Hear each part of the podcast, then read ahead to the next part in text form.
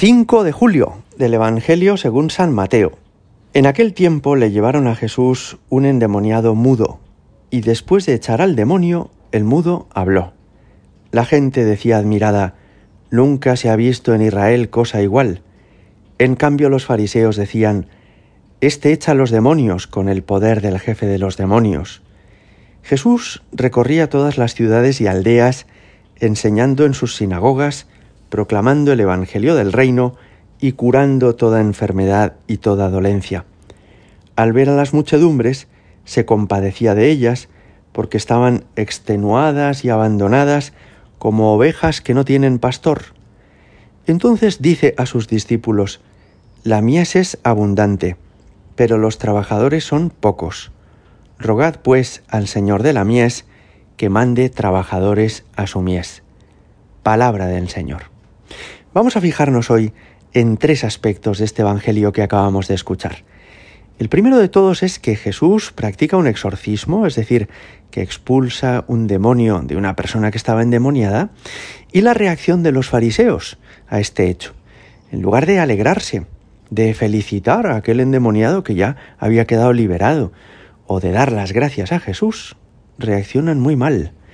Piensan mal de Jesús, le juzgan interiormente y dicen de él, este echa a los demonios con el poder del jefe de los demonios.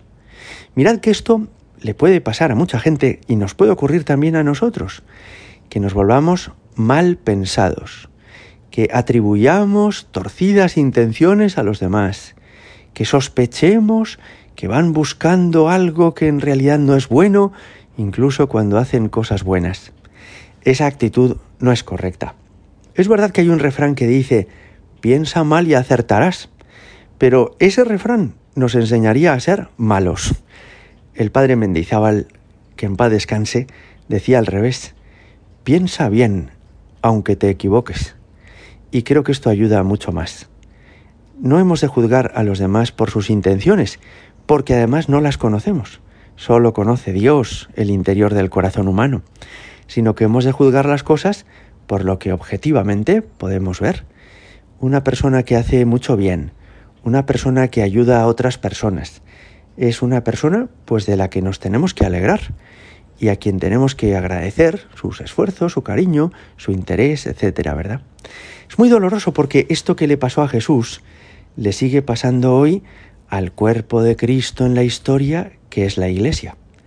Con mucha frecuencia veo esfuerzos de misioneros, de religiosas, de catequistas, de sacerdotes, por hacer el bien, por extender el Evangelio, por ayudar a la gente, y a veces la reacción es de hostilidad, de incomprensión, por parte de mucha gente que, que juzga a la Iglesia con mucha dureza, en ocasiones de una manera completamente injustificada.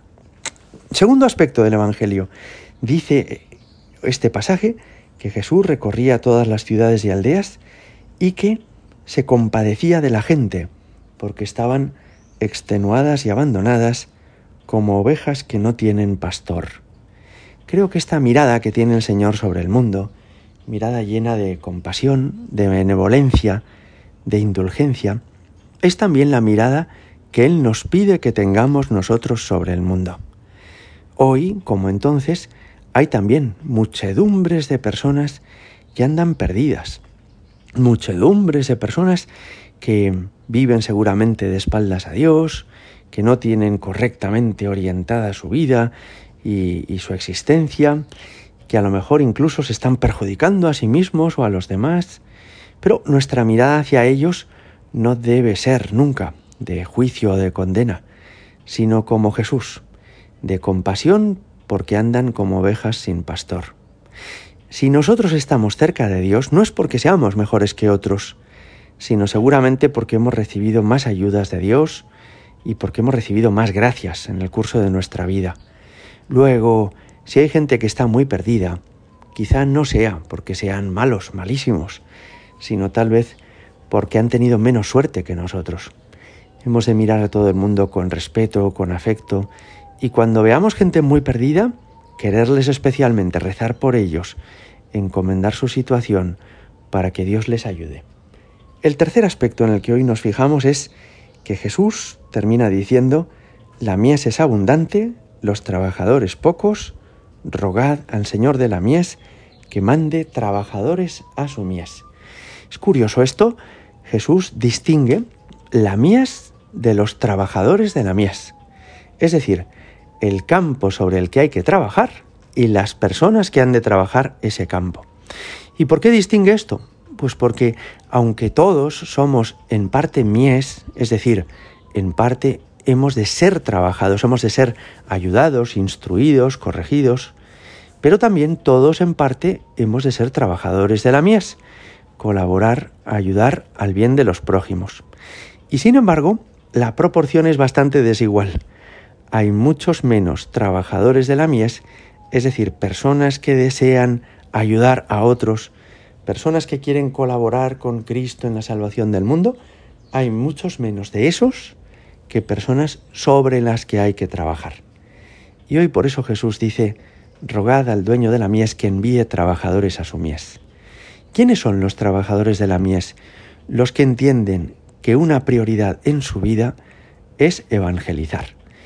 Y lo hacen siendo catequistas en la parroquia, voluntarios de Cáritas o sacerdotes o religiosas o personas que se dedican a publicar contenidos que ayudan a la gente a acercarse a Dios.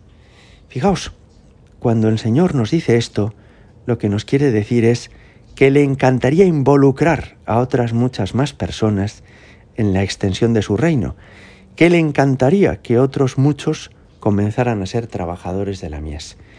Quizá todos los que escucháis este comentario podéis preguntaros, ¿qué estoy haciendo yo por la extensión del reino de Cristo? ¿Puedo ser más y mejor trabajador de la mies del Señor? Pues además de rezar para que Dios envíe trabajadores a su mies, tal vez nos podemos ofrecer, acercarnos a la parroquia y decir, ¿necesitan ustedes ayuda en algo? Yo a lo mejor puedo dar catequesis a los más pequeños. O miren, catequesis yo no puedo dar, pero si hace falta barrer, puedo venir un día a la semana. O si hace falta colaborar en Cáritas o hace falta colaborar en esto otro, cuenten conmigo. Es decir, que entendamos todos que tenemos en la Iglesia una responsabilidad y que no solo somos mies para que trabajen en nosotros, sino que podemos ser trabajadores de la mies. Gloria al Padre y al Hijo y al Espíritu Santo, como era en el principio, ahora y siempre y por los siglos de los siglos. Amén.